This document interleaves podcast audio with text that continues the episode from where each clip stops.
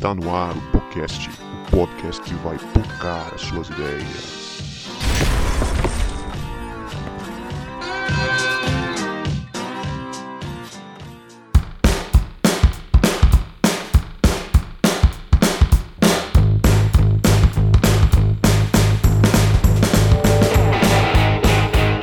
Pra você que achava que a gente não voltava, a gente voltou! E este é o podcast, o podcast que vai focar as suas ideias. Bom, pessoal, hoje eu estou aqui sozinho, é, num episódio diferente, especial, uma edição especial, porque ele não foi gravado como os nossos episódios são gravados com a nossa equipe, né? Esse podcast ele foi gravado num congresso da Juventude Batista Capixaba chamado Reação, que aconteceu em setembro deste ano, onde eu participei, João Marcos participou e outros convidados que já passaram por aqui no podcast. É, por exemplo, você vai ouvir neste episódio Peterson Costa, o João Marcos, que é da nossa casa, né? João Marcos ali. E uma convidada nova que ainda não passou por aqui gravando exclusivamente com a gente, que é a psicóloga Luciene Carvalho, conversando sobre vulnerabilidade, autocuidado e planejamento. E quem está mediando essa conversa não sou eu. Quem será a mediadora deste episódio será a nossa querida Jéssica Martins, que já passou por aqui em outros episódios, né? Inclusive um dos episódios muito queridos do público que ela gravou junto com seu marido Ricardo, o que não me contaram sobre casamento, mas você precisa saber. Então aproveita esse episódio aí que tá muito legal. Os links dos outros episódios onde o Peterson já gravou e a Jéssica também estarão na descrição deste episódio. Aproveite aí, mande para os seus amigos, mande para quem não viu o congresso, que está muito legal essa conversa aqui. Mas antes, fica aí o nosso momento de salves e recados.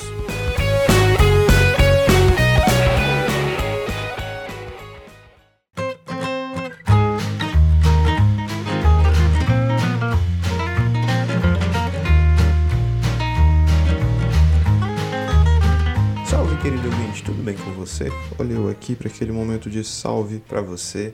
Eu queria deixar desde já um salve para você que é novo por aqui, que é nova por aqui, que chegou porque alguém te mandou o link, ou chegou por acaso ou pelo tema, fique à vontade.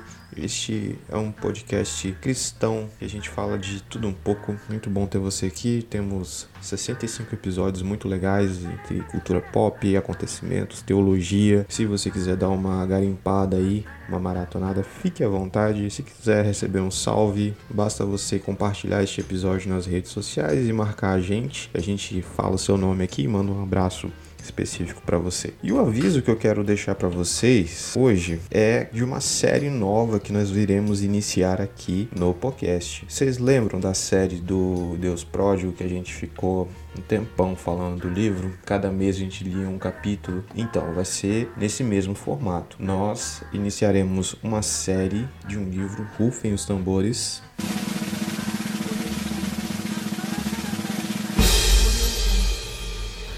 Livro O Discípulo Radical de John Stott. Um livro bem fininho, mas um livro muito legal. Eu já li esse livro quando eu estava no seminário, agora eu vou relê-lo com os meus amigos. Eu tenho dito uma coisa ultimamente que existem leituras que fazem mais sentido quando você lê na comunidade. Né? Existem leituras que são mais proveitosas quando você lê acompanhado. Então eu queria te convidar para você ler com a gente esse livro. Se você não tem, você pode adquiri-lo aí na sua livraria favorita. É, na Amazon tá 27 reais, chega na mesma semana. Não estou ganhando nada da Amazon, mas é só uma dica aí para você, se você quiser comprar esse livro para ler com a gente. Então, no, no, próximo episódio já vai ser o primeiro episódio da série do discípulo radical de John Stott. Outro recado que eu tenho para dar para você é do nosso grupo no WhatsApp, do grupo dos ouvintes, né? A nossa cantina, onde acaba o culto, os crentes vão lá para socializar, trocar ideia, ter comunhão. Então, a gente tem um grupo no WhatsApp onde a gente tá conversando, às vezes rolam uns assuntos polêmicos lá. Eu sempre tenho alguma novidade, eu mando lá primeiro. E você pode interagir com outros integrantes do podcast, ouvintes, gente que já passou por aqui que tá lá também. E se você quiser entrar nesse grupo do WhatsApp, basta você me mandar um oi lá no direct do Instagram. Nosso Instagram é, é podcast.podcast Pocando Suas Ideias, tudo junto. Então é só você me chamar no direct do Instagram, do lado do Instagram do podcast, e dizer eu quero entrar no grupo. E aí a gente adiciona no grupo, beleza? No mais, siga-nos nas redes sociais, compartilhe bastante os nossos episódios, porque você ajuda demais a gente. Se você gosta da gente, se você quer ajudar a gente, compartilha os episódios nas suas redes sociais, no grupo de WhatsApp, que você dá uma ajuda preciosa pra gente. Agora aproveita esse episódio aí que tá muito legal. Agora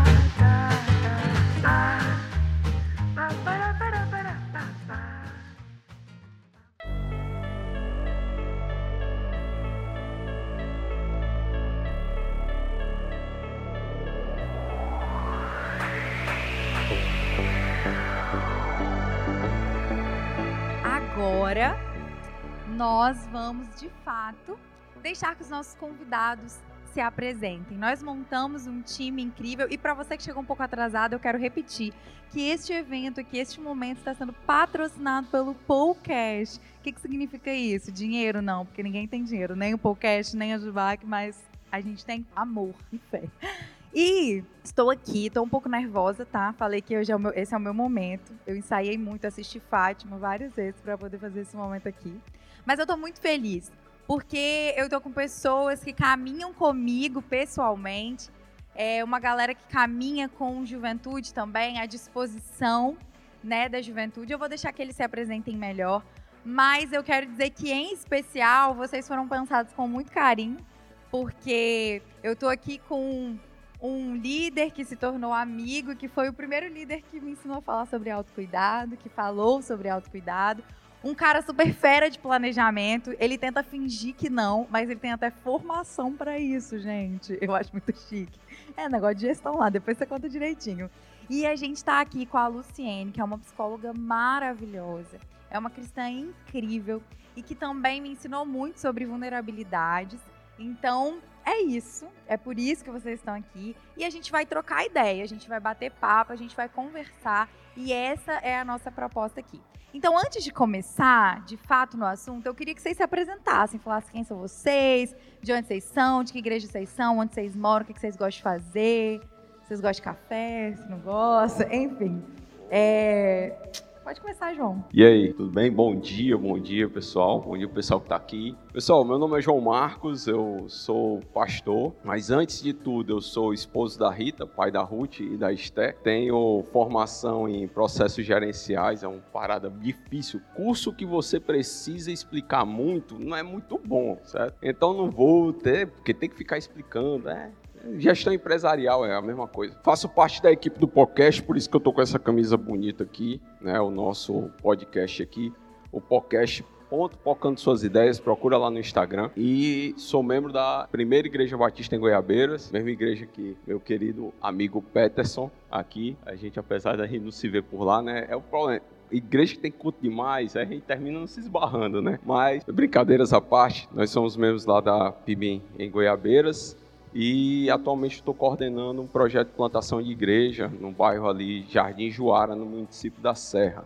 É um bairro novo, pouca gente conhece, mas se você que está assistindo aí, você conhece, quiser mais informações, é só me procurar joãomarcosbezerra.pr e a gente conversa. Bom dia, meu nome é Peterson, eu sou técnico em TI, trabalho com TI, sou administrador. Na, ministerialmente eu trabalhei bastante tempo com juventude, né? Trabalhei com a Jubac, hoje eu sou voluntário na Juventude Batista Brasileira, mas hoje eu estou mais focado na igreja local, no Ministério de, de Educação, na parte de no eixo que a gente chama de vida abundante, que é um eixo que busca maneiras de conectar aquilo que a gente aprende intelectualmente, a gente ouve com coisas da, da vida cotidiana tenho trabalhado com isso lá na PIB em Goiabeiras. Estou muito feliz de estar aqui, até estava conversando com a Jéssica que acho que estou desde 2013 trabalhando com juventude. Aí a gente tem muito amigo aqui, então é muito legal estar nessa conferência, não só por poder falar, mas encontrar amigo de verdade, né? Sem, sem demagogia, amigo mesmo, gente com quem a gente pode caminhar junto. E eu sou mais ou menos isso aí. Eu gosto de hambúrguer, açaí e café, já que tinha que falar quem gosta. Né? Bom dia a todos, a todas. Meu nome é Luciene, eu sou membro da Primeira Igreja Batista em Linhares, mesma igreja que a Jéssica, e muito bom estar aqui com vocês, a gente poder conversar um pouco sobre assuntos tão importantes. Eu sou psicóloga, Eu trabalho na área clínica, atendo uma demanda hoje, até porque as dificuldades e as mudanças nos últimos tempos também têm trazido várias questões novas e a gente tem visto isso não só na igreja, na empresa, na educação, mas a gente tem visto isso também na saúde. Eu sou mãe do Thales, da Tafnis, sogra do Wellington e eu louvo a Deus por estar aqui com vocês. Amém. Vocês viram, né? O time, sentiram. Então, quando a gente estava pensando sobre os temas, temas. E aí a gente pensou assim, vamos falar de autocuidado. Parece um tema batido. Parece. Só que é um tema que, na verdade, ele não é batido. Ele vive batendo na nossa cara. Porque a verdade é que a gente fala, fala, fala de autocuidado.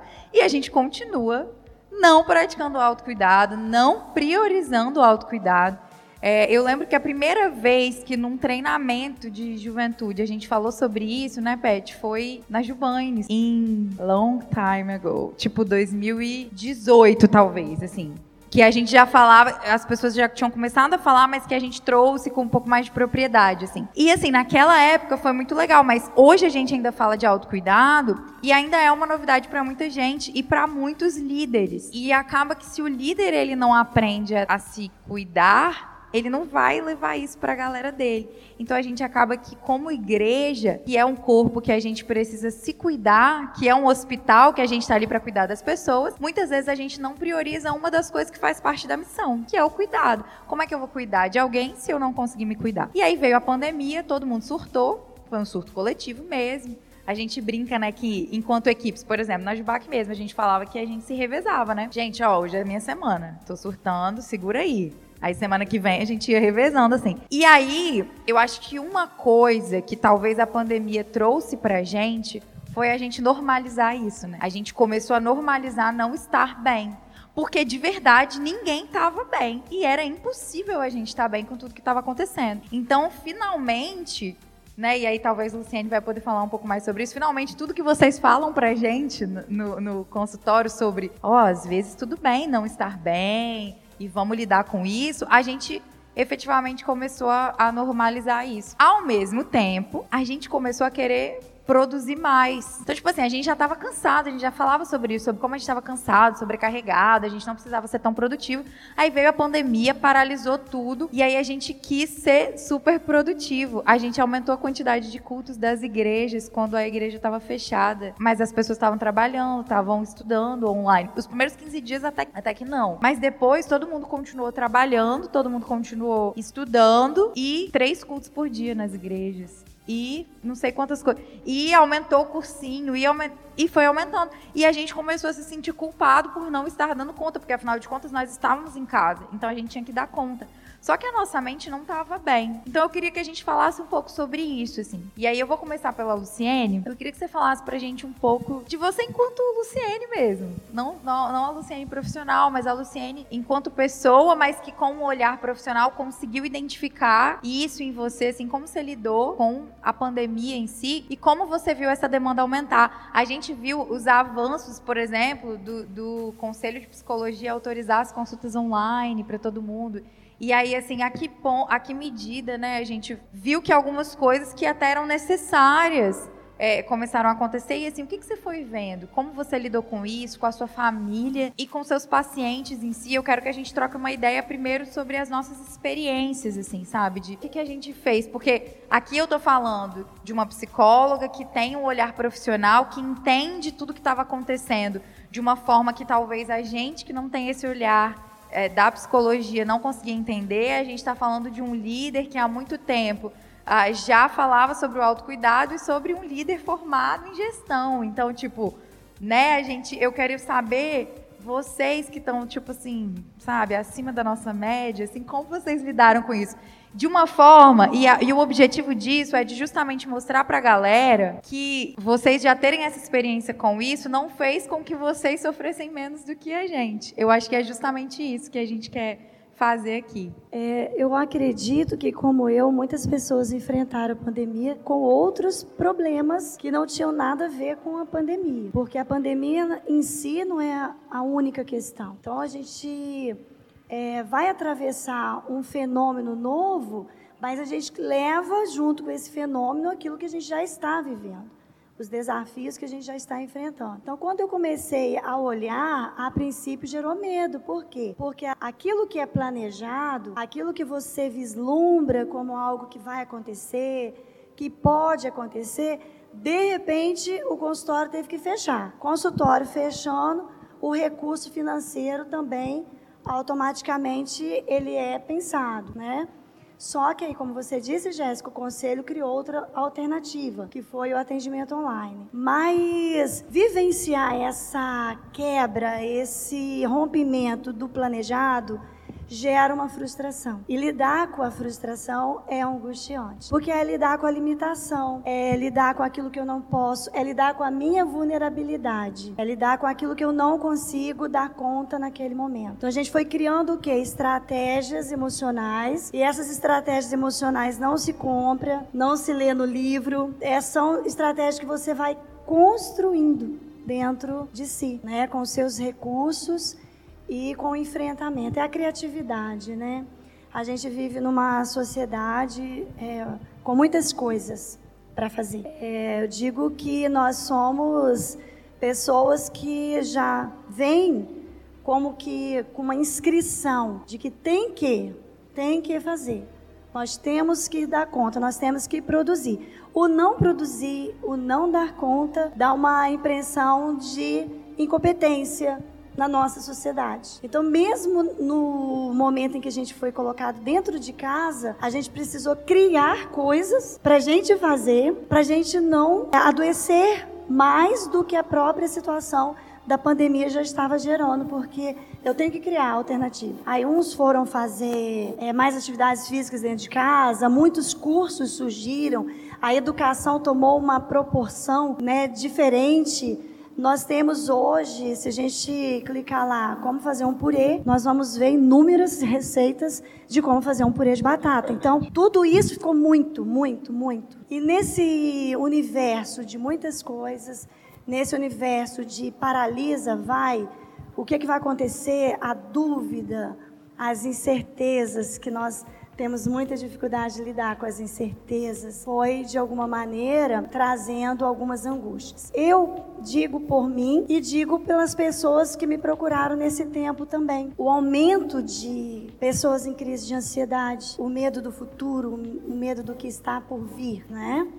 É, isso vai desestabilizando um pouco, isso vai gerando uma certa sensação de que você achava que podia colocar no calendário aquilo que você gostaria de fazer, do jeito que você gostaria de fazer, é, da maneira e tudo mais. E aí, de repente, você vai ser, pá, não dá para ser assim. E cuidar de mim foi a alternativa principal, porque eu teria que cuidar de outras pessoas. Ainda mais, eu teria que cuidar de outras pessoas no momento difícil. Isso me faz lembrar o que o apóstolo Paulo fala a Timóteo. Ele diz assim lá no capítulo 4: tenha cuidado de ti mesmo e do ensino. Para que você possa ajudar alguém, você tem que cuidar de você. Então, é como ter saúde mental vivendo o mesmo processo histórico, o mesmo fenômeno de medo, de angústia, de preocupação, de distanciamento social, de uma série de emoções diferentes ao mesmo tempo cuidando daquilo que eu sou, para que eu possa cuidar daquilo que o outro deseja ser. Eu acredito que mais ou menos é o que a temática traz para a gente hoje. Eu posso precisar de ajuda. Eu também fiz terapia no processo de pandemia. Por quê? Porque eu sou um ser humano, eu também sinto, eu também preciso. E para eu cuidar do outro, eu preciso estar bem. E a pessoa que trabalhou comigo terapeuticamente também sabe que precisa de cuidado. Eu acho que é isso aí, essa rede, né, de cuidado que a gente precisa estar tá criando, desenvolvendo e nunca esquecendo que para cuidar do outro, eu preciso estar bem. Muito legal. Você falou uma coisa sobre estratégias emocionais que a gente não lê lugar nenhum e que a gente tem que, que criar, assim. Eu queria só pensar isso, porque daqui a pouco a gente vai falar um pouco disso quando a gente for falar das perguntas que a galera deixou. Mas isso que você falou me lembrou um gancho sobre uma conversa que eu estava tendo em relação ao discipulado. Isso que você falou de eu preciso também ser cuidada para cuidar de outros e quem cuidou de mim sabe que também precisa.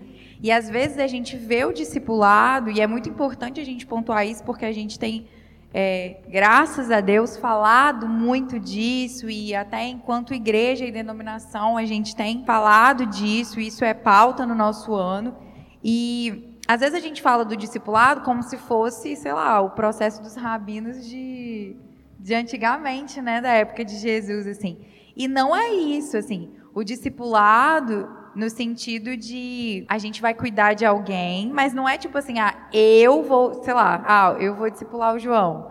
Então, tipo, ah, porque eu sou uma líder que estou numa certa posição, aí eu vou discipular o João que está aqui. Não é isso, não é assim, sabe? É a questão de um discipulado mútuo mesmo, de tipo, do cuidado, de tipo assim, eu vou cuidar dele, mas ele também vai cuidar de mim. E do mesmo jeito que eu vou cuidar do ensino, essa pessoa também, eu vou ajudar ela a cuidar do ensino dela, a, a, a palavra e a misericórdia, e enfim, todas as coisas que a palavra diz pra gente, e ela também vai me ajudar. A confissão de pecados, tudo é algo mútuo, precisa ser algo mútuo, entende? É claro que quando a gente fala, às vezes, de uma estrutura de liderança, muitos, isso acontece, às vezes, ah, existe o pastor é, sênior da igreja, que ele vai é, discipular os seus outros ministros, que vão discipular o restante da galera. Isso é, às vezes, por causa da estrutura de ministérios que a gente está. Mas a nossa vida como cristãos precisa ser uma vida de discipular, sabe? É, de intencionalidade, né? De a gente ter amigos, a gente ter relacionamentos intencionais. E esse discipulado vai acontecer. Então eu queria pegar um gancho para isso. E aí, falando sobre intencionalidade, sobre autocuidado e essas palavras que eu aprendi muito com o Pet, vou passar para você agora para você compartilhar um pouco com a gente sobre, sobre. Eu queria que você falasse um pouco mais sobre a perspectiva que você tinha em relação ao autocuidado, que você já vinha trabalhando. E aí eu lembro, inclusive, eu não sei se foi antes ou depois da pandemia, que você participou do podcast e você falou sobre isso. Foi antes da pandemia, né? Foi durante. Foi, durante? Foi durante a pandemia. É que a gente fica meio perdido nessa linha do tempo. Mas aí eu queria que você falasse um pouco da perspectiva que você tinha de autocuidado, do que mudou durante a pandemia e de como você lidou com isso. Porque ao mesmo tempo você também participou de alguns processos, você passou por alguns processos pessoais no meio disso tudo, né? E aí vem muito com o que a Luciane falou. De não é só a pandemia, tipo, a gente tinha outras coisas da vida que alguns planos tiveram que ser suspensos, substituídos, outros tiveram que acontecer, enfim, queria que você compartilhasse um pouco disso. Vou tentar ser tentar não chover no molhado e tentar não ser hipócrita, né? Porque falo de um lugar, né? Eu lembro que em setembro de 2018 ou 19, setembro de 19, eu gravei um vídeo falando sobre o que, que o evangelho teria a contribuir com o autocuidado, com a questão do, do do, do, do, Setembro Amarelo, né? E toda essa mobilização. E eu gostei muito daquele vídeo que eu fiz e tal. E ali foi uma baita de uma hipocrisia minha. Porque eu falei algo muito legal, mas eu mesmo não estava vivendo aquilo ali. E aí, quando a gente chega no ambiente da igreja e a gente ouve você falando assim, poxa, por que que, por que, que não é o assunto autocuidado nunca fica batido? Um é porque, de fato, isso nunca vai acabar. E o outro é porque essa, esse termo autocuidado, às vezes ele está cercado de, de, diversas, diversas ideias que, na verdade, foram apropriações desse termo, né? Então você tem um autocuidado que, na verdade, é muito mercadológico. Se você não tiver uns 3 mil reais sobrando todo mês ali para você ter disponível para se cuidar, você não se cuida. Então será que é disso que a gente está falando, desse autocuidado? Tem um autocuidado que é muito performático. E aí, enquanto cristãos, a gente tem que tomar cuidado disso, porque a gente tem o hábito de tudo buscar fazer as coisas para testemunhar. E não, a gente tem que viver. Entendam bem, né? Viver, a gente vivendo a gente testemunha. E a gente não é, vive tentando testemunhar, a gente testemunha tentando viver aquilo que Jesus fez. Então a gente tem que tomar cuidado também com essa questão do autocuidado performático, né? E aí pensando na, na, na minha caminhada, gostei muito que a Luciane falou que tipo assim, a pandemia, ela só foi uma lupa para muita coisa que já estava acontecendo, né? Então eu vejo muito lá no trabalho, né? Às vezes a gente fica brincando.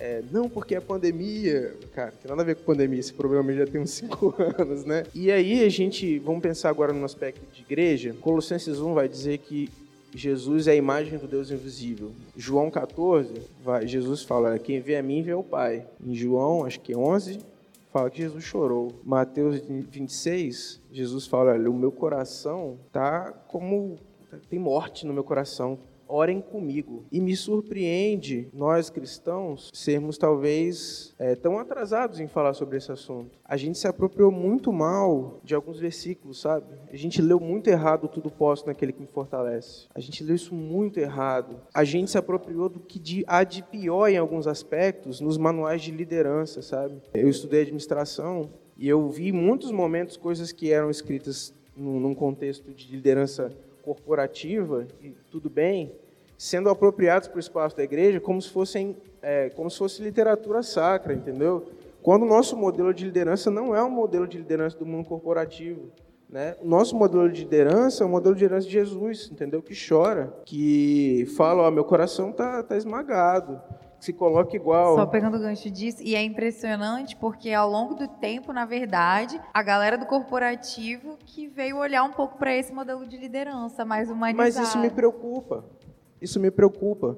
Porque quando você lê, por exemplo, a, a, respeito quem gosta, mas do monge, monge executivo, né? Aí eles falam assim, olha, o líder servidor. Mas não é sobre líder servidor, é como eu posso ter uma aparência de servo para que meu funcionário esteja trabalhando para mim. É isso que o monge executivo é, né? Como eu posso parecer um servo a ponto desse cara olhar para mim, se identificar e dar dinheiro para minha empresa, entendeu? E a gente tem que tomar cuidado com esse tipo de apropriação, entendeu?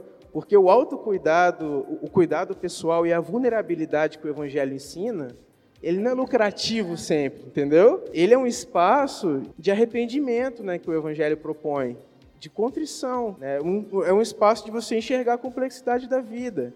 E esse não é um espaço sempre confortável. Né?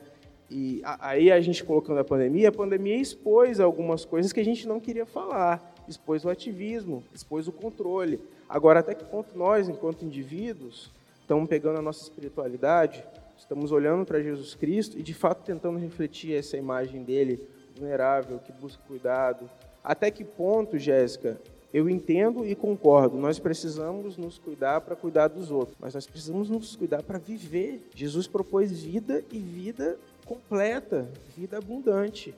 Então, eu tenho que me cuidar porque a minha relação com Deus também está relacionada com o gosto que eu tenho para acordar e comer de manhã, tomar um café, comer um hambúrguer e rir. Então a gente tem que parar de pensar a gente só nesse aspecto funcional, só nesse aspecto performático, nesse aspecto de, ah, isso aqui é teologia disso, isso aqui é teologia daquilo, e está sempre querendo mostrar uma bandeira e tal, e viver. E nessa vida há testemunho. Essa semana eu tive uma conversa e uma pessoa compartilhou uma frase de outra pessoa que acho que tem muito a ver com isso, assim.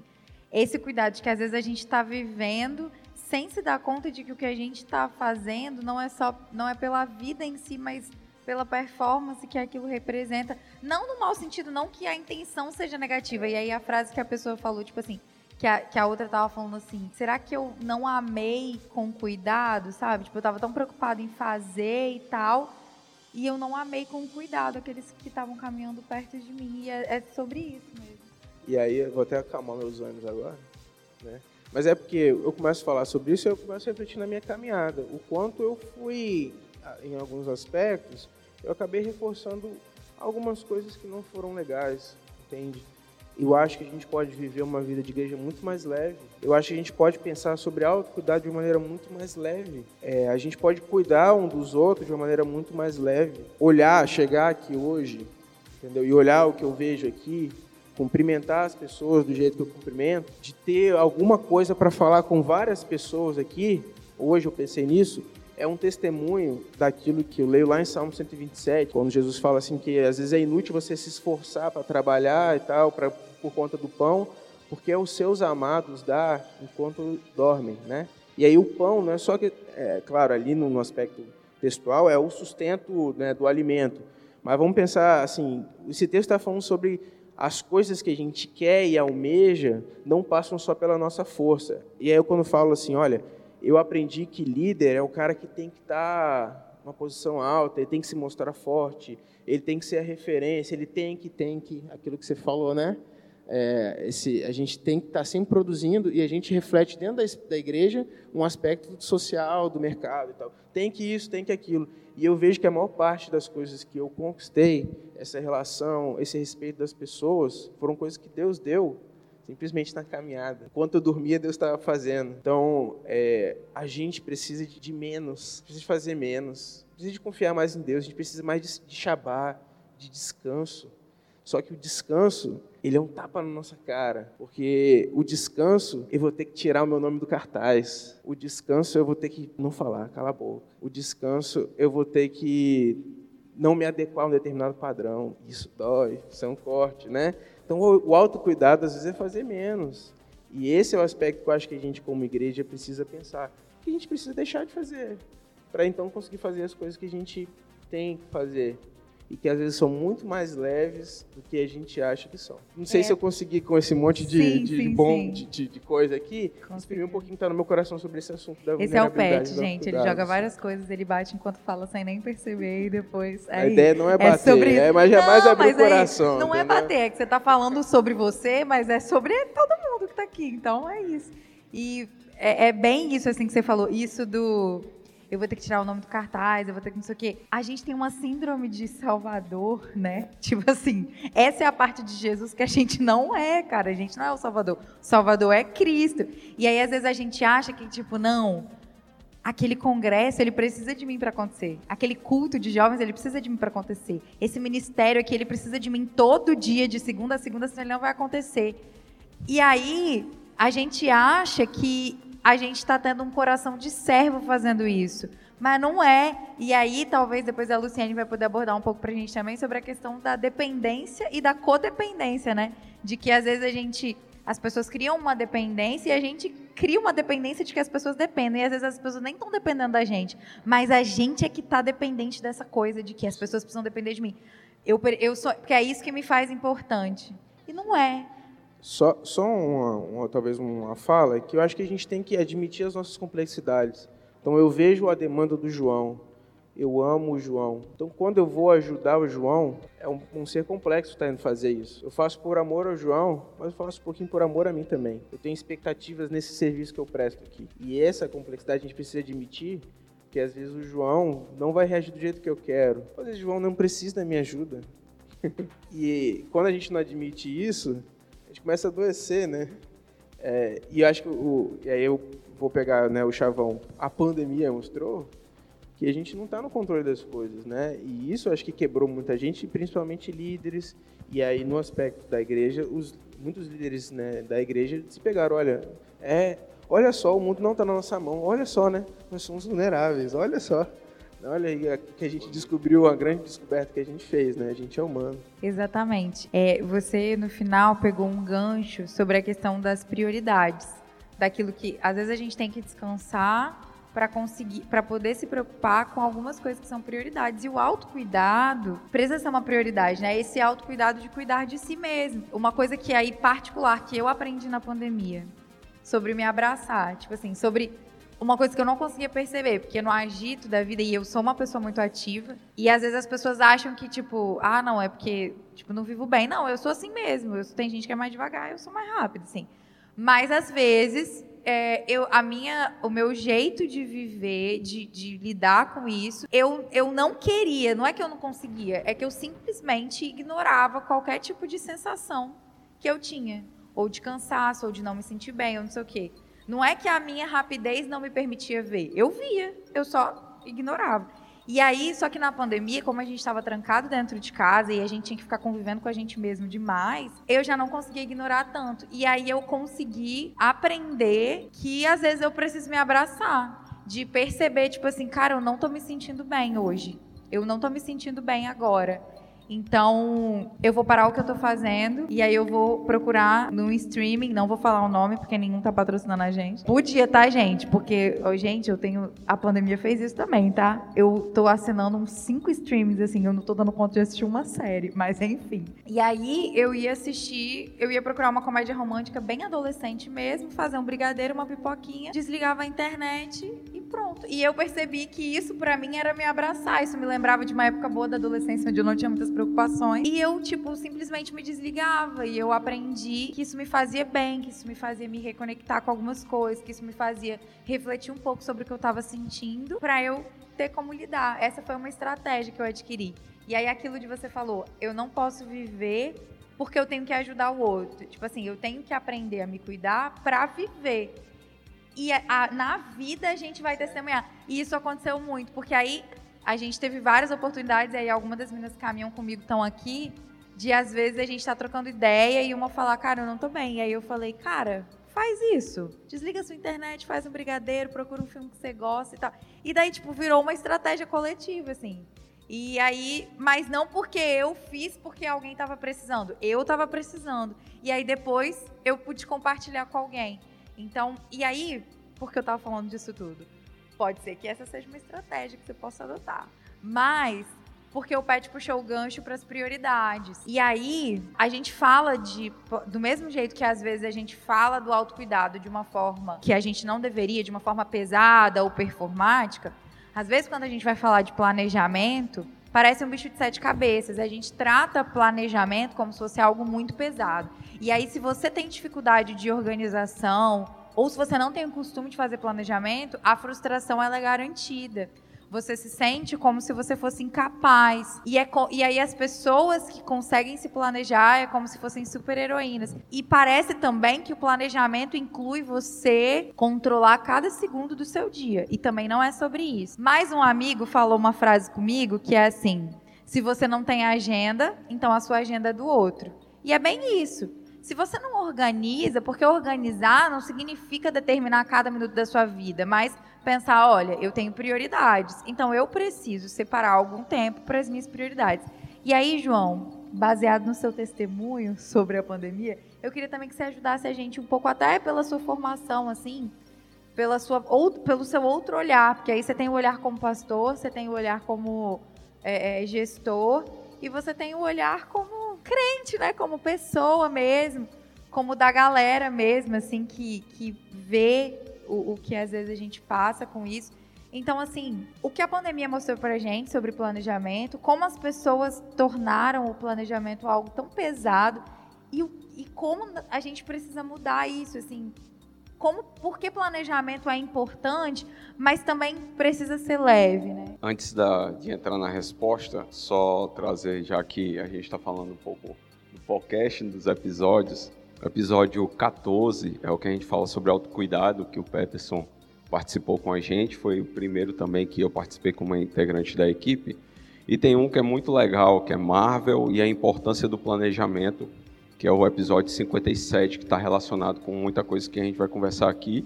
E são detalhes até que a gente não vai entrar, né, porque está bem detalhado no, nos episódios. Mas sobre a questão de planejamento, eu não surtei muito na pandemia, porque eu descobri que eu gosto de ficar em casa. Né? Eu descobri bastante que eu curto ficar em casa, né, assistir série, ler, e curti minhas filhas e, e, eu curti bastante. Apesar de que as meninas lá em casa não gostam de ficar em casa, eu sou o contrário. Eu curto. E a questão do planejamento foi algo que eu aprendi antes. Eu tenho uma agenda, minha irmã mais velha me ensinou isso. A ter uma agenda, aquilo que é fora da rotina, eu colocar e dizer qual é o horário que vai ser, marcar para não esquecer. Não porque eu sou um cara muito organizado, mas é porque eu sou um cara que esqueço das coisas. Então, se eu marcar um, um, uma consulta médica e não colocar na agenda, se a pessoa da recepção, se o médico não mandar uma mensagem no dia anterior me lembrando, eu vou esquecer. Então, o que, que eu faço? Boto na agenda. Então, essas coisas foram me ajudando. Eu tinha uma lista de tarefas. Eu já tinha o costume de toda semana fazer a lista de tarefas da semana. Do trabalho, da vida, o que, que eu tinha que fazer. E isso, quando chegou a pandemia, aí foi a hora de eu jogar a lista de tarefas para o alto. Por quê? Porque a lista de tarefas estava me deixando muito, é, como dizer assim, eu estava ficando muito ativo, com a mente muito ligada naquilo que eu tinha que fazer. E a pandemia me fez pensar que eu também tinha que cuidar um pouquinho da minha mente. Eu tinha que, é, como é que se diz? Eu tinha que relevar algumas coisas, eu tinha que relaxar em alguns pontos e isso me fez chutar para o alto a lista de tarefas e agora há pouco que eu estou começando a trazer de volta, porque eu vi que eu precisava aliviar a tensão. E é uma coisa que, na, que eu aprendi na minha caminhada como estudante, como líder, como marido, como filho, é que a gente precisa ter uma certa organização mental daquilo que a gente quer. Se a gente não tem o costume de ter uma agenda, se a gente não tem o costume de ter uma lista de tarefas, mas a gente precisa pelo menos colocar na cabeça que, o que, que a gente quer. Eu preciso ter um pouco de organização na minha mente, quais são os meus objetivos, quais, quais são as minhas metas, aonde eu quero chegar. Por que, que eu falo isso? Porque quando eu terminei o ensino médio em 99, eu não fazia João, a menor. não precisa revelar as idades. Não, é, é, de boa, mas é só o pessoal pensar que já na de... eu sou da década de 90, então sobrevivi, né?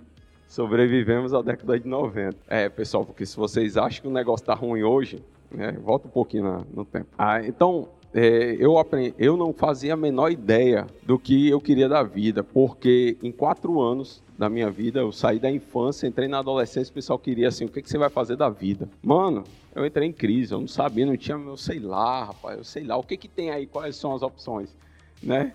O que, que é, eu não sou nada. E, e aí, eu, eu, com o tempo, eu fui aprendendo que eu precisava organizar essas ideias na cabeça, mas de forma que me direcionasse, sem que me causasse um, um prejuízo emocional e intele intelectual. Né? Vamos dizer assim, um físico também. Isso não prejudicasse minha saúde. E aí eu comecei a olhar para as oportunidades que apareciam. E aí entra nessa questão de planejamento, tudo isso que, que eu falei. É, a gente precisa traçar um objetivo de vida, a gente precisa traçar metas, o que, que eu quero alcançar. Eu preciso ter estratégias também, né, de como alcançar tudo isso. E como é que a gente consegue fazer isso? Pesquisando, conversando com pessoas que talvez tenham um pouquinho mais de experiência acerca disso da, da vida. E a pandemia, ela me, me, ensinou também, por exemplo, a amar os professores, principalmente os professores da minha filha.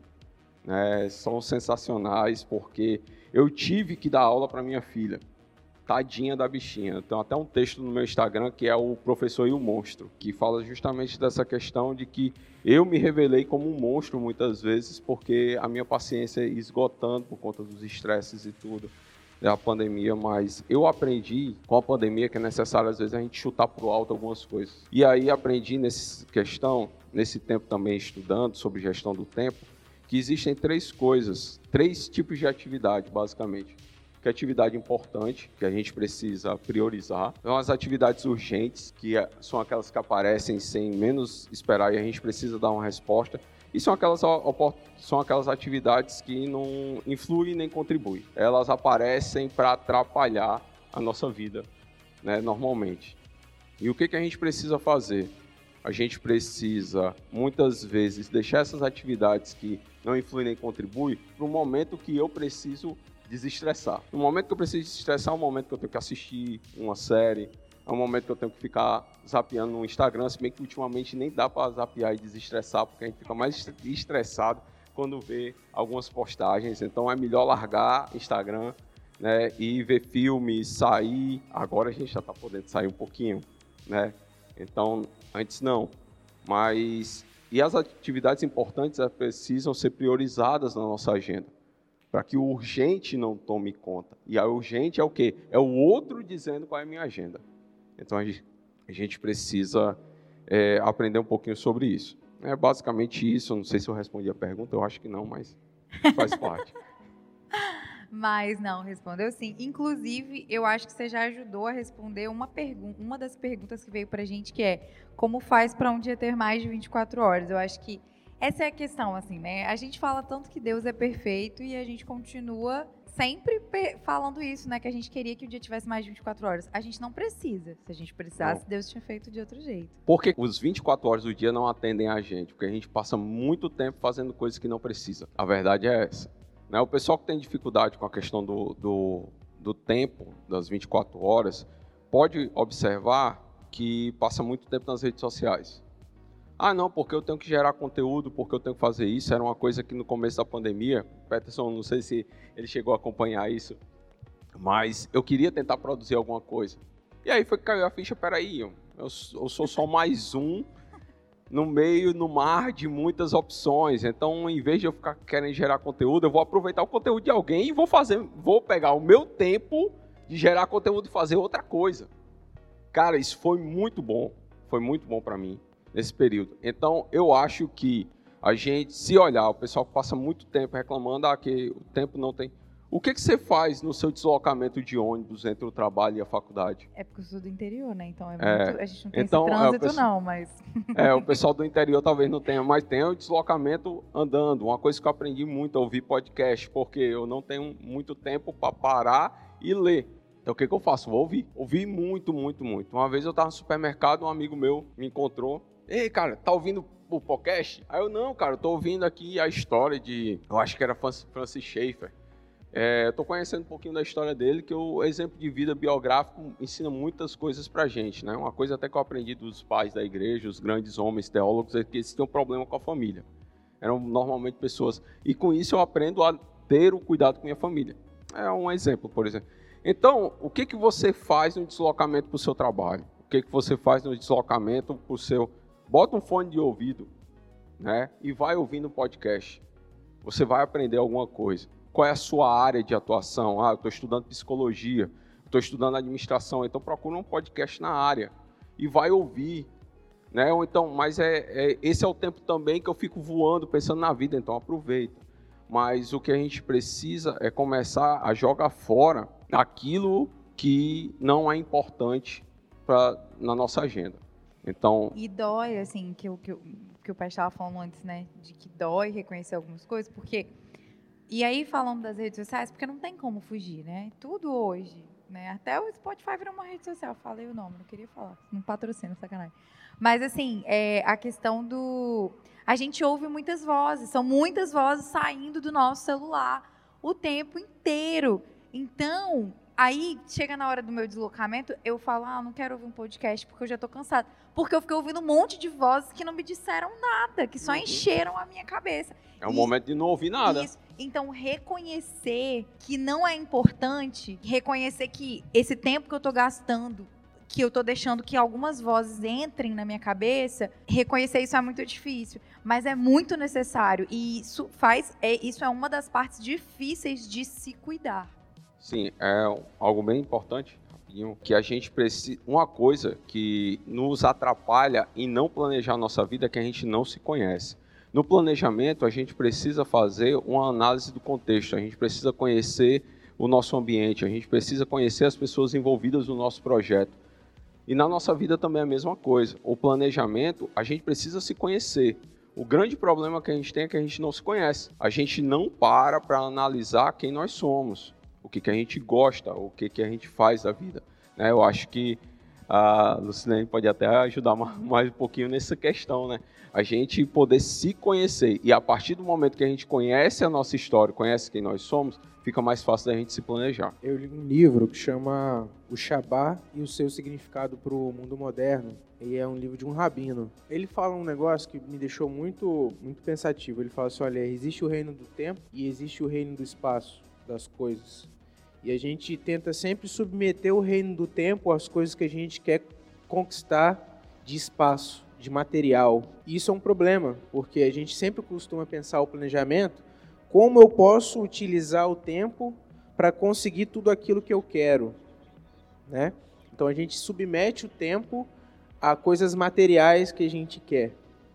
E a proposta de, eu acredito, da espiritualidade do evangelho é dar um passo atrás e falar assim: o que eu preciso fazer para querer ser, para que então eu use meu tempo com aquilo, para que eu possa falar assim, agora eu vou usar meu tempo para aquilo que eu quero. Porque aí a gente submete o nosso querer material com a eternidade, entende? Então, num, num, num aspecto, eu estou tentando submeter meu tempo a coisas materiais, e no outro aspecto, que eu acho que é, que é o correto, eu estou tentando submeter o meu querer material aquilo que é eterno. Então a gente precisa planejar, antes de tudo, os nossos olhos. O que, que eu estou consumindo que está me fazendo, às vezes, querer coisas que as 24 horas do dia não vão, não vão ser suficientes? O que, que eu estou olhando, o que, que eu estou consumindo que está me fazendo gastar mais dinheiro do que eu ganho? Né? O que, que eu estou consumindo? O que, que eu estou vendo? Aí a Bíblia fala isso, né? Se seus olhos forem maus, todo o seu corpo será mau. Então, a forma como a gente olha as coisas, então a gente tem que começar a pensar assim: as horas do meu dia, o que, que eu estou ouvindo? Qual o tipo de conteúdo que eu consumo? Quais são as filosofias, as ideias que entram na minha mente que estão me fazendo achar que eu preciso de mais de 24 horas? Entendeu? Porque o dia. Será que a vida do outro que está me servindo de modelo é, a gente tem esse problema de olhar para a vida do outro, olhar para o outro e querer puxar como modelo. E aí tem as questões individuais, que é esse aspecto, e eu acho que tem as questões estruturais, entendeu? Infelizmente tem pessoas que realmente precisam de mais de 24 horas, mas isso é por conta de um pecado que está enraizado na sociedade. Então, se você é um empresário, se você é alguém que tem recurso, se você é alguém que consegue pagar para que pessoas façam algumas coisas porque você não tem tempo, pense nisso. Tem gente que precisa de mais de 24 horas para conseguir comer de maneira digna. Ou seja, porque não está conseguindo comer com o próprio recurso, precisa de pedir para o outro. Então, a gente precisa de pensar nesse aspecto também, o quanto eh, nós, enquanto sociedade, é, o nosso padrão de consumo, a forma como a, a nossa sociedade está organizada, está fazendo com que pessoas não tenham, o tempo delas não seja suficiente para que elas tenham um mínimo. Né? E isso tem que passar pela nossa espiritualidade também, como a gente planeja a nossa carreira, né? E aí eu digo principalmente para a galera que, não, eu quero ter dinheiro. talvez não seja errado ter, é, ter, planejar ter muito dinheiro, mas a custo de quê? A custo do tempo de quem você vai fazer isso. Entendeu? E o que, que você quer com isso? Então a gente, enquanto, enquanto seres espirituais, a gente tem que pensar o quanto que a nossa forma de viver, às vezes, está fazendo com que outras pessoas não, não, não, não possam se cuidar. Né? A gente se cuida, ok mas e no, no meu, meu trabalho, na forma como eu planejo a minha vida, na, na, forma, no que eu alimento na sociedade, o quanto que isso às vezes é, retroalimenta um sistema opressor que faz pessoas não terem tempo, entendeu? Eu não acho que essa é uma discussão tão, tão, tão afastada do que a gente está falando hoje aqui. A gente tem que pensar nisso, que o pecado do mundo está fazendo com que pessoas não possam se cuidar. E a gente, enquanto servos de Deus, a gente tem que questionar isso e tentar quebrar esse ciclo. Tem coisas que tudo bem, são estruturais e talvez a gente não vai conseguir sozinho e tal, não vai mesmo sozinho, mas como de maneira ativa, na minha individualidade, eu consigo ajudar nessa questão. É pensar sobre isso também, né? Sim. Lu, você ia falar. Então, o pastor falou a respeito ali do, do autocuidado e do autoconhecimento. Né? Não, não se tem como desenvolver, até porque o autocuidado está em várias áreas. A gente pode estar pensando aqui na área do conhecimento, né, intelectual, emocional, é, social, né, que são as relações, espiritual, físico. Mas eu só consigo desenvolver a partir do momento em que eu olho para mim, a partir do momento em que eu me conheço. Se eu não me conheço, eu desconheço o meu desejo. E aí a minha agenda não funciona, porque às vezes está na minha agenda tudo aquilo que eu não desejo, então eu vou procrastinar, que é um mecanismo de proteção, de defesa que o sujeito tem. É, às vezes eu nem construo uma agenda porque eu não tenho paixão, eu não tenho desejo. Eu vou construir o quê? Ah, aquilo que você falou. Você vai ser o quê? O que, que você? Qual, qual, quais são as opções? Numa sociedade, eu quando eu terminei, na época era magistério, porque eu sou das antigas, antes desse ensino médio aí. É, era magistério, era é, administração de empresas, é, técnico contabilidade, patologia clínica, era só o que a gente tinha. E a gente saía pronto para o mercado de trabalho. Hoje você termina o ensino médio, você é o quê? Você não sabe o que, que você é. Aí você vê na sua frente diversas opções, sem saber qual é a sua paixão, porque você não se conhece. Você, você vive sobre o desejo do outro. Então, o autoconhecimento, ele é fundamental para que eu possa desenvolver o autocuidado. E mais, a autorresponsabilização. Porque eu não tenho como é, desenvolver nada, planejar nada, criar nenhum mecanismo interno. Eu não tenho como desenvolver e formas. O texto que o Peterson usou aqui, se os teus olhos forem bons, todo o teu corpo terá luz, mas se eles forem maus, nossa, densas trevas. Aquilo que eu sou é o que eu executo. Eu não executo aquilo que o outro é. Aquilo que eu sou, eu executo. Então, se quando a gente vai falar de autocuidado, a gente fala também de autorresponsabilização, porque se eu não me responsabilizo por isso, eu não faço. É, é quase que um, um movimento dialético, né? Você sente, porque você pensa, e porque você pensa, você faz, né? Você executa. Porque nós somos um ser inteiro, nós somos único e inteiro. É aquilo que a gente chama de, de singularidade. Cada um vai se cuidar de uma maneira. Né? Eu, cheguei para uma paciente essa semana e falei assim: se o seu tempo fosse uma pizza de 12 pedaços, quantos pedaços seria do seu relacionamento amoroso? E oito. Quantos pedaços seus filhos? Três. Do seu trabalho? Falei assim: e você? Comeu o quê? Ou seja, ela está desnutrida no modo de viver. Ela não vive. Ela só serve. Ela só é útil ela é a, a máquina do capitalismo, ou seja, ela é a máquina que funciona, que produz para que o outro tenha lucro, para que o outro tenha vantagens. E ela? E as emoções dela? E os sentimentos dela? E a espiritualidade dela? E os contatos, a saúde mental, física, social? Onde que fica? Não tem. Mas aí vai ver o desejo. Onde está o desejo dela? Aí existem outras questões por trás, que é o masoquismo, que são os medos de abandono, os medos de rejeição, os medos de, de ficar só, de ficar sozinho. Por que a gente faz um monte de coisa? Isso aí que você falou, eu lembro que. Eu, até, eu lembrei disso quando o João estava falando e agora você me relembrou. Uma das formas de se cuidar é aprender a dizer não. Uhum. E por que é tão difícil dizer não?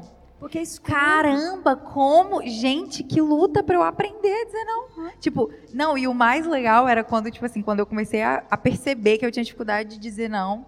E aí, aí acontecia alguma coisa, aí eu falava, gente, eu preciso dizer não para isso. Mas aí tinha toda uma tensão na minha cabeça, tipo, toda uma construção de como que eu vou conseguir dizer não para isso.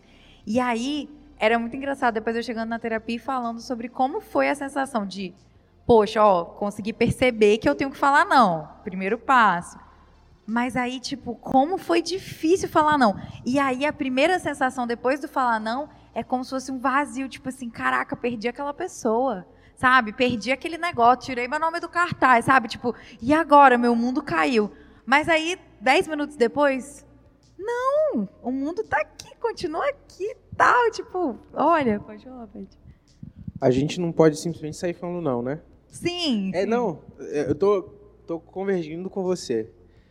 Mas para falar o bom ou não, a gente precisa ter um sim bem grande, né? Porque senão. E a gente às vezes não consegue falar alguns não porque falta sim. É o que ela falou, né? A gente não tem agenda porque a gente não tem uma paixão ali, né? Pra, pra seguir. Eu tô aqui porque eu quero. Tô feliz aqui, entendeu? O João até perguntou se tá ansioso. Não, tô. É, tô. Tô feliz, eu tô, tô bem aqui. Acordei querendo vir para cá, entendeu? Tinha convite para fazer outras coisas amanhã, por exemplo. Não, amanhã não quero. falei, não. Mas por quê? Porque eu tenho um sim, entendeu? Esse é o final de semana onde eu não trabalho. Então eu quero dois dias onde eu só vou fazer aquilo que eu defino que eu quero. Então aqui de manhã é o tempo que eu estou me entregando aqui, estou feliz.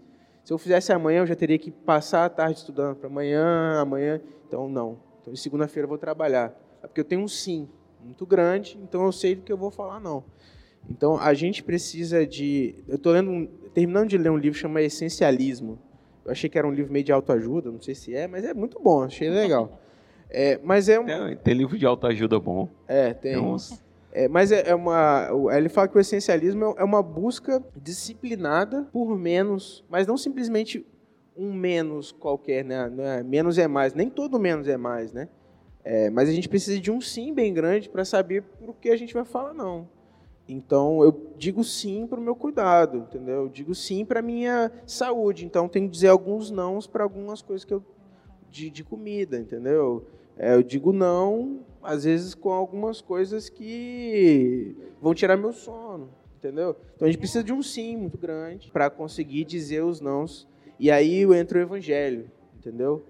Que nós somos, e aí quando ela fala de singularidade, é, eu acho que ela fala, você falou da singularidade talvez no aspecto mais, não sei se é da psicologia, não sei, né?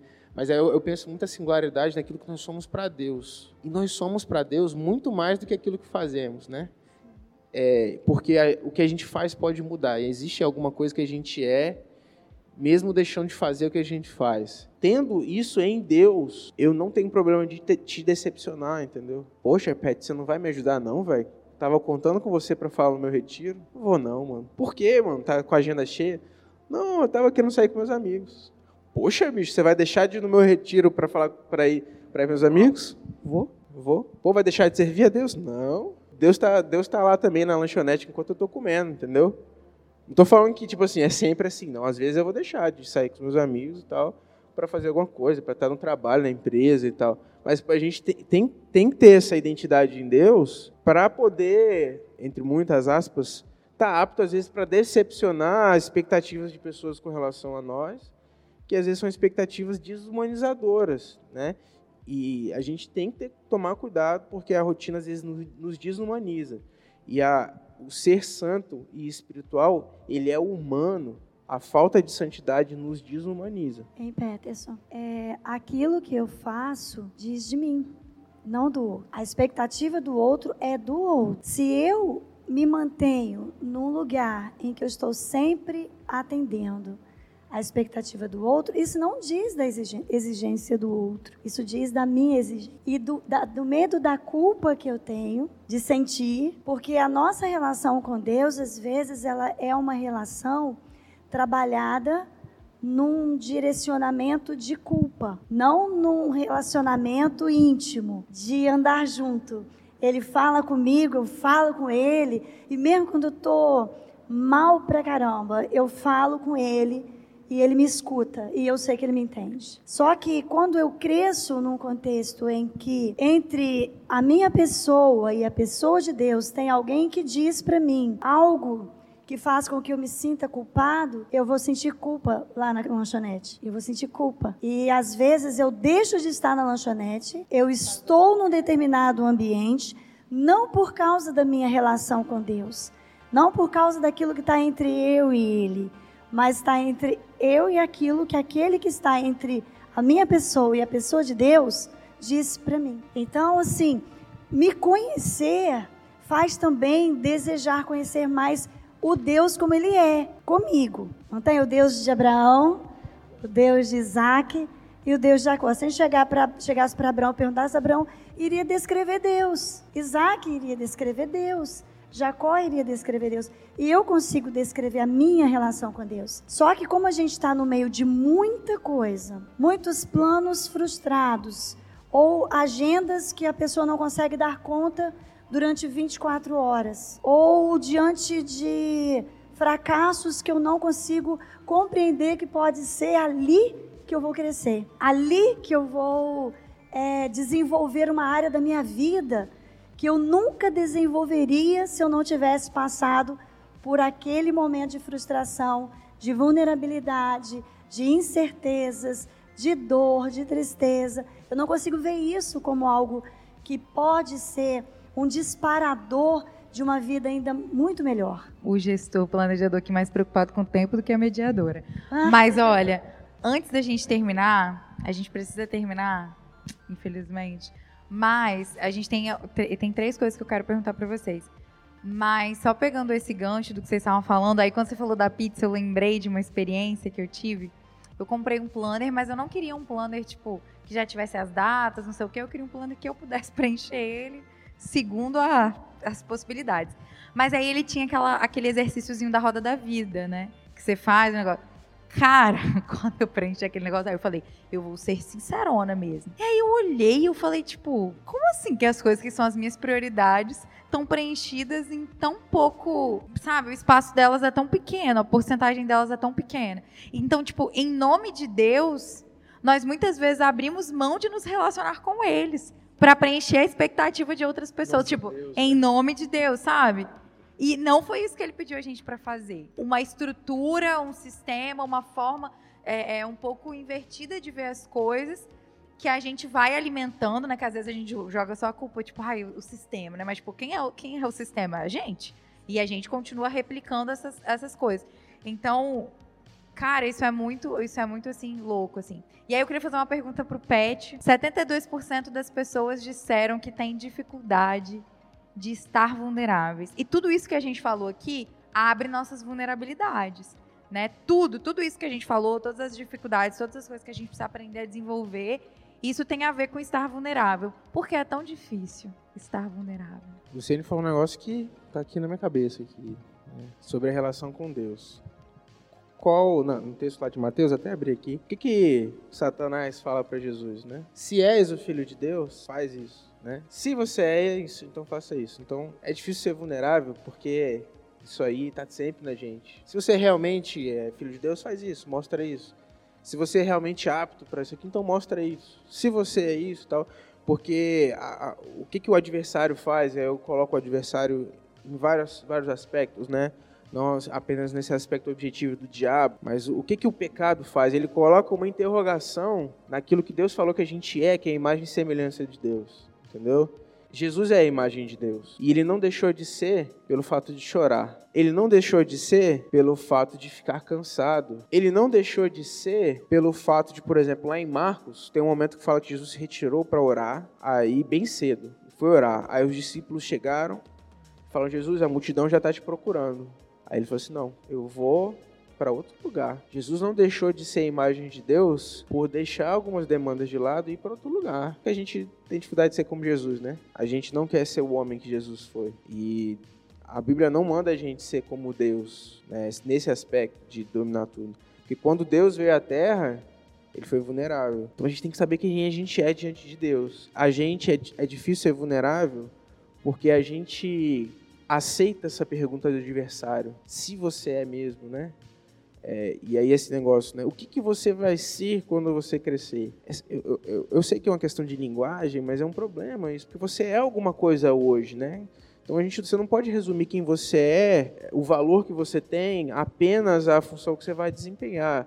Agora, a função que você vai desempenhar vai ser a partir do que você é hoje. Então é, é muito difícil ser vulnerável, porque falta esse conhecimento de quem nós somos em Deus, das nossas potências, entendeu? Então, quando você está tranquilo com Deus, com quem você é, você se abre, entendeu?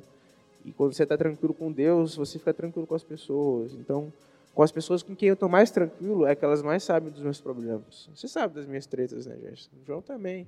É, Miná, Diego, estão aqui também. Davi. São pessoas que são muito próximas, né?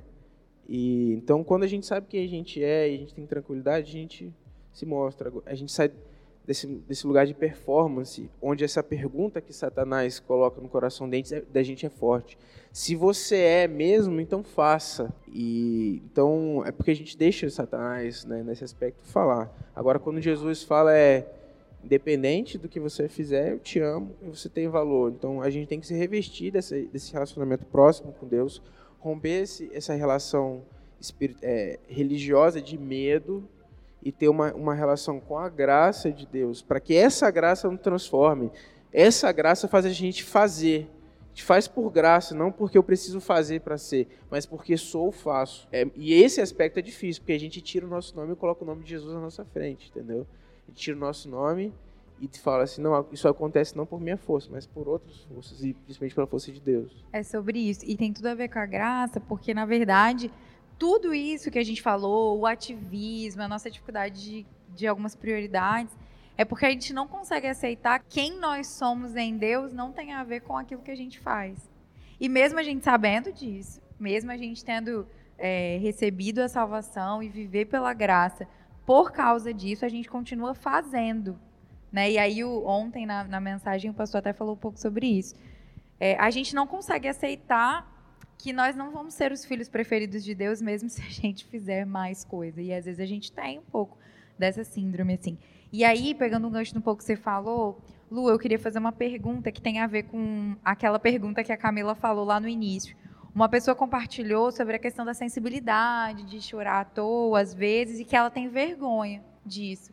Porque ela sente, tipo assim, que é meio que as pessoas já esperam, né? Tipo, e aí quando eu li isso, eu lembrei, por exemplo, da questão da ansiedade, porque a minha ansiedade é algo que não está escancarada no meu humor, não está escancarada só na minha fala. Na pandemia eu percebi isso, ficou na minha fala, mas a minha ansiedade ela está escancarada na minha pele, porque eu desenvolvi uma doença, na verdade é uma questão genética, mas que foi ativada pela ansiedade. Então eu tenho uma doença psicossomática então, a minha ansiedade, eu não consigo esconder. quando ela tá no auge máximo. Ainda que eu ignore ela, porque ela tá na minha pele, agora ela tá no meu braço, ela tá na minha perna, ela tá no meu cabelo. E durante muitas vezes eu, tipo assim, isso que essa menina falou, tipo, ah, mas todo mundo espera. De às vezes me sentir constrangida, me sentir atacada, porque alguém viu a minha ansiedade exposta na minha pele, então, tipo, como se eu estivesse fazendo alguma coisa errada por estar ansiosa. E é algo que eu sou. E eu preciso aprender a lidar com isso. Isso não estava no planejamento. Fátima não, não faz isso. É, mas, assim, e aí eu aprendi, e, a, e, talvez a pandemia tenha nos permitido, como todo mundo surtou, todo mundo descobriu que é ansioso de alguma forma, então hoje eu, as pessoas me constrangem menos por isso. Mas eu entendo um pouco do que essa menina está falando por causa disso. Às, ve às vezes, a gente tem dificuldade com as nossas vulnerabilidades não necessariamente porque a gente tem dificuldade, mas porque as pessoas projetam algumas coisas que são delas na gente, então a gente não se aceita por causa disso. E aí eu queria que você. Era para ser uma pergunta, mas eu não consegui formular a pergunta. Então, eu queria que você falasse um pouco sobre isso, assim, sobre essa questão do, do lidar com aquilo que é nosso, do conhecer as nossas vulnerabilidades e até que ponto a gente efetivamente precisa trabalhar para que a gente mude isso, ou até que ponto a gente só precisa aprender a viver com elas. É bacana, Jéssica, quando você já, de certa forma, olha a questão do aprender a lidar com aquilo que eu sou. Nós somos, por mais que a gente escute muito falando que somos diferentes, cada um é de um jeito, né? Nós temos as nossas individualidades. Eu não gosto nem muito desta expressão individualidade, porque o indivíduo é parte de um todo. O singular é único, você é a única no plano de Deus. Eu também, cada um de nós. E nós vamos manifestar as nossas emoções de maneiras diferentes, né?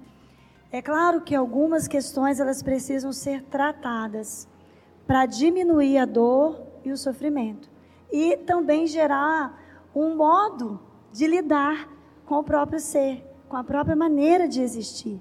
Porque nós existimos diferente. Eu existo de um modo, não é? O meu olhar, o meu estar, o meu sentir é de um modo. A menina, é, qual é o nome dela? Que colocou a pergunta? Não, Não tem, é, tá. tu, é tudo ela, ela falou da sua, ela é intensa, né? Há uma intensidade nessa pele. A pele é o maior órgão do corpo. E alguns somatizam num órgão que ninguém vê. E outros somatizam num órgão que é visível, não é? E, e as pessoas intensas, elas são intensas na dor, mas elas também são intensas no amor. Elas são intensas é, naquilo que pode ser um problema, mas elas também são intensas na hora de executar a sua vida e de sentir que o Peterson falou, a gente não vive para servir. É porque a gente vive e a gente serve melhor. Mas essa não é a intencionalidade de dar, de cuidar para cuidar. A gente se cuida para a gente viver. E vivendo bem, a gente consegue cuidar também bem. Uma pessoa que tem um sofrimento, ela precisa de ajuda. Para que ela possa aprender a lidar com aquilo que ela é e não sofrer. Então, é, pode haver constrangimento, vergonha, receio. Isso também é, é um modo. Porque tem pessoas que têm as mesmas características, têm os mesmos sintomas e não têm as mesmas emoções acompanhando. Então, se gera sofrimento, é bom cuidar, é bom procurar ajuda. E às vezes é necessário até um profissional para isso, para que isso minimize. E quando eu me conheço, e eu entendo que eu posso viver determinadas situações, eu posso ir para minha cama e chorar, eu posso falar para um amigo que eu não estou bem. Eu estou aqui com, com o Marcos e eu sempre falo que eu estou fraquinha. Não tem aquele dia que você está fraquinha? Eu sei o dia que eu estou fraquinha. Eu, eu sei o dia que eu estou fraquinha. E eu gosto de olhar para esse dia e até compartilhar. Por quê? Porque eu preciso de ajuda. E na nossa sociedade, o precisar de ajuda é quase que um defeito, é quase que um problema estrutural, é quase que um problema organizacional. Uma empresa não quer uma pessoa fraquinha, não é assim? Nosso sistema não aceita uma pessoa fraquinha. A igreja, às vezes, não aceita uma pessoa fraquinha. Ah, mas não está sempre disponível para mim, né? Tipo, vez ou outra tem, tem um problema, então a gente às vezes não aceita. O fraquinho ele dá trabalho, Exatamente. né? Ele precisa de cuidados, ele precisa ser visto e ele não vai ser produzi- produtivo naquele momento. E como às vezes a gente trabalha mais com a mão de obra do que com a pessoa, com aquele corpo que é templo do Espírito Santo, morada de Deus, que Deus ama a ponto de, de dar o maior amor dele para resgatar, para fazer tudo novo, tudo diferente, para salvar.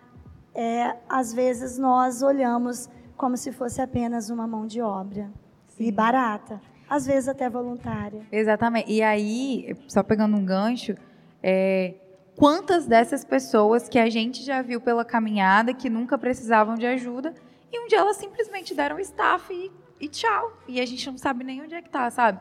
É, ou assim, estão ali ainda, mas não estão, é, sabe? E deixam de viver uma a vida abundante, uma plenitude como corpo mesmo, como igreja durante toda a vida, porque viveram durante um tempo de uma forma que desgastou tudo, que não tem Sim. como mais. Eu quero fechar aqui com o texto do apóstolo Paulo, quando ele fala aos Coríntios, ele diz assim, aos Romanos, aliás, Romanos 12: Rogo-vos, pois, irmãos, pela compaixão de Deus, que apresentei os vossos corpos como sacrifício vivo, santo e agradável a Deus, que é o vosso culto racional. E não vos conformeis com este sistema, com este mundo, mas transformai-vos pela renovação do vosso entendimento. O nosso pensamento é muito importante no processo da nossa existência. Se eu penso, eu vivo. Se eu vivo, eu executo. E se eu executo, eu sinto. Ou seja, é um, é um movimento intenso de emoções, pensamentos, comportamentos. Mas se nós tivermos um renovo em Deus, mas um renovo mesmo, da nossa profundidade, na nossa relação com o Pai, mesmo que a gente esteja fraquinho, a Bíblia fala que quando estou fraco, então sou forte. Gente, então ali a produção tá o ponto aqui. Mas assim, eu ia encerrar com a última pergunta, mas eu vou ter que fazer. Vou tem duas perguntas, mas vai ser bem rápido porque o João ele é bem sintético assim. Inclusive, eu acho que o João não sabe, mas desde que eu comecei a caminhar mais perto com ele, ele é uma pessoa que me ensina muito sobre o não. Eu amo a forma como você consegue dizer não. Um, é tão legal, tipo, ele é muito de boa assim. Ele diz não e a gente Cara, é muito legal, sério. Eu aprendo muito com você sobre o não. E aí eu queria, só para fechar, assim, de uma forma muito rápida, muito sintética, é, 71% das pessoas dizem que não conseguem planejar a sua semana. A Doria mandou perguntar como planejar a sua semana tendo um bebê. E, assim, você que é pai, né? Ah, eu queria que você pudesse encerrar pra gente, dando uma dica prática, assim, mesmo, assim, de, cara, como, como quem tem dificuldade pode começar a, a iniciar esse planejamento, assim? Certo. Aproveitando, né, quem tem um bebê, é, eu confesso que planejamento a gente faz para costume, a gente faz para criar prática. Mas quando a gente tem filho, e ainda mais quando é bebê, normalmente esse planejamento ele vai para o lixo rapidinho, certo? Por quê? Porque criança tem muito imprevisto e imprevisto toma a nossa agenda e às vezes toma mais tempo. Por exemplo, ontem eu só não consegui trabalhar direito. Minha manhã foi todinha para minhas filhas. E não estava previsto isso. Estava previsto só metade da manhã, ter meu tempo para poder. Mas tudo bem. É, eu convivi com isso tranquilamente. Mas de forma prática. O que, que a gente pode? É, começar a planejar a semana. Pegar a primeira coisa que a gente precisa fazer é fazer uma análise do nosso comportamento, daquilo que a gente faz cotidianamente, rotineiramente. A gente listar tudo e ver o que está tomando o nosso tempo que não é importante. E isso ser trabalhado para ser eliminado. Ou diminuir o máximo de tempo e ser somente para aquele tempo de desestresse, certo? E para a gente planejar, é listar. É uma coisa bem simples. Pegar uma folha de papel e listar quais são as tarefas que eu tenho que fazer. Tal hora eu tenho que, que dar banho no, no neném. Tal hora o neném come de três em três horas. Então, é hora tal, hora tal, hora tal. Você fazer esse tipo de planejamento é, e colocar as atividades. Por exemplo, normalmente quem tem bebê quer ainda, além de cuidar do bebê, quer cuidar da casa. Isso é muito difícil. Então, divide os compartimentos da casa, né? Divide, cada dia vai fazendo uma coisa bem interessante aí é, para termos de organização, mas sendo bem prático e bem simples, é, listar quais são as tarefas e ficar tranquilo se o bebê, né, se os filhos, se alguma coisa urgente aparece e atrapalha a nossa rotina, mas de forma que aquelas tarefas possam ser realizadas em um outro momento. Amém. Arthur, sua pergunta vai ficar para o terceiro diálogo, porque tem a ver com afetos e relacionamentos. E a gente vai precisar encerrar mesmo. Eu estou muito triste, porque foi um bate-papo muito legal. Fica aí a dica para o podcast para fazer a parte 2 disso daqui, entendeu? Já tem os convidados. Posso deixar só um versículo muito Pode, legal? Claro. É, em Eclesiastes, Salomão ele é meio realista. Meio não, completamente. E no final ele termina muito legal, que eu queria deixar aqui. De tudo que foi dito, a conclusão é esta: tema a Deus e obedeça aos seus mandamentos, porque foi para isso que fomos criados. Nós teremos de prestar contas a Deus de tudo que fizermos e até daquilo que fizermos em segredo, seja o bem ou mal. E o Salmo 23 fala também que o Senhor é o nosso pastor, de nada teremos falta. Ou seja, a nossa satisfação tem que estar em Deus, nossa vida tem que estar centrada em Deus. Gente, vivam a vida, sabe? Vamos parar de pensar a espiritualidade só na privação e no fazer. Vamos pensar a nossa espiritualidade também no aproveitar a vida. A gente tem que terminar o dia e falar assim: é bom, foi bom. Eu acho que a gente está pensando muito a espiritualidade só na privação e às vezes na, nessa intensidade das, da rotina, do trabalho. Acredito que nós, enquanto crentes, temos que ser exemplos de as pessoas olham e falam assim: aquele cara vive bem a vida dele. E eu vejo isso.